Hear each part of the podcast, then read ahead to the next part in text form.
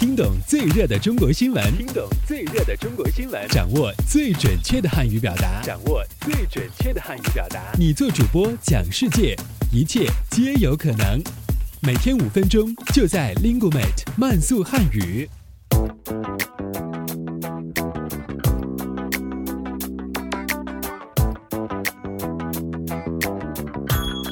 嗨，大家好，我是主持人阿布，欢迎来到本期的慢速汉语。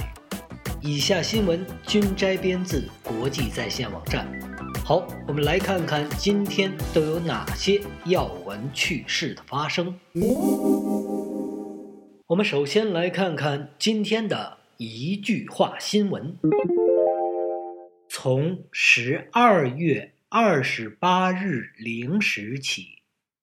中国铁路总公司将实施新的列车运行图，新增客车较多，增开长距离动车组列车，成为此次调图亮点。从昨天起，部分京津城际列车从八节小编组动车正式升级，调整为十六节大编组列车。调整后，其载客量提高了一倍。据报道，自二零一四年一月一日起，北京市旅客乘坐。省际长途客车时，需携带有效身份证件购票和乘车。车票的票面上将显示旅客的个人信息。身高在一百五十厘米以下的儿童可以不出示身份证件。好。接下来，我们关注一下今天的财经聚焦。美国财政部十六日公布的初步统计数据显示，今年十月，中国持有美债总额突破一点三万亿美元大关，持有总额创。年内新高，中国现在仍为美国最大债主。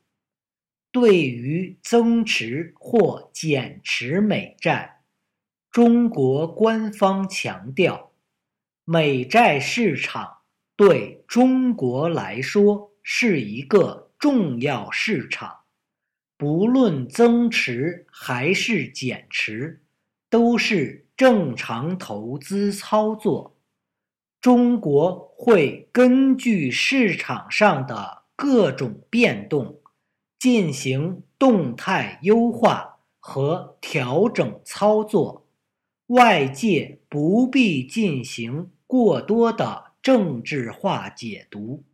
好，最后进入到今天的聚焦汉语圈。近日，爱尔兰首届本土教师中国语言文化示范课决赛在爱尔兰都柏林大学成功举行。活动旨在鼓励在过渡年教授中国语言文化课程的本土老师。分享教学经验，交流教学心得，同时也为计划开设该门课程的学校提供可借鉴的范例和经验。好，这里是慢速汉语，由 linguMate 制作。